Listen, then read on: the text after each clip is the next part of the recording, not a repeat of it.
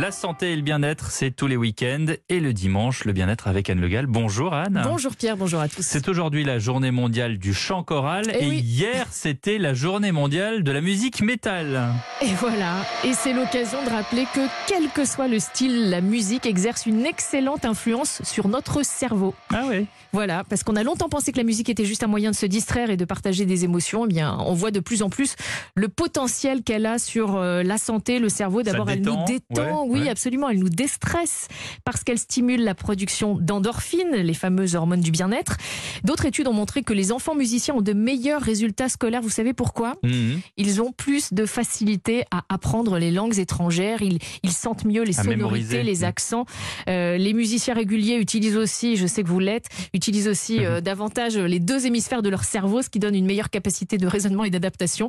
Et la musique n'agit pas que sur le cerveau d'ailleurs. C'est-à-dire? Elle permet de réduire par exemple la tension artérielle Ah bon et la production de cortisol, l'hormone du stress. Ces propriétés sont même utilisées parfois sur prescription médicale. Il y a une jeune société française qui s'appelle Music Care qui s'en est fait une spécialité. Elle développe, avec le soutien de l'INSERM et du CHU de Montpellier, un type de musique très étudié, utilisé uniquement en milieu médical. Alors, un morceau comme celui-ci, par exemple, permet de soulager une migraine ou des douleurs dans le dos.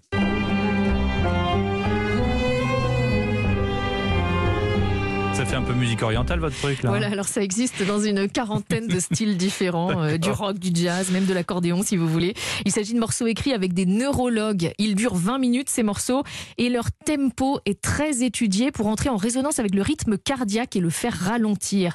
Comme ça, ça stimule la production d'hormones antidouleurs et il est prouvé qu'étudier, qu'écouter 20 minutes de cette musique par jour, ça permet de réduire de moitié la dose de médicaments antidouleurs et d'anxiolytiques euh, nécessaires. Mais est-ce qu'il faut euh, écouter un type de musique pour se faire du bien Alors en fait, c'est pas trop un type de musique, c'est pas tant un type de musique que la rapidité et le rythme qui comptent. Euh, plus une musique est rapide et complexe, plus la respiration, la tension artérielle peuvent s'accélérer.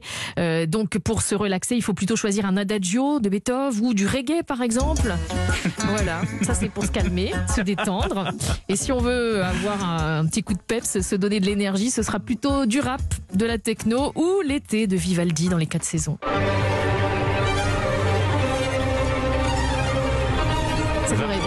Pas pour l'été en hiver. On a choisi, ok. Merci beaucoup Anne Le Gall. Merci Pierre, bonne journée.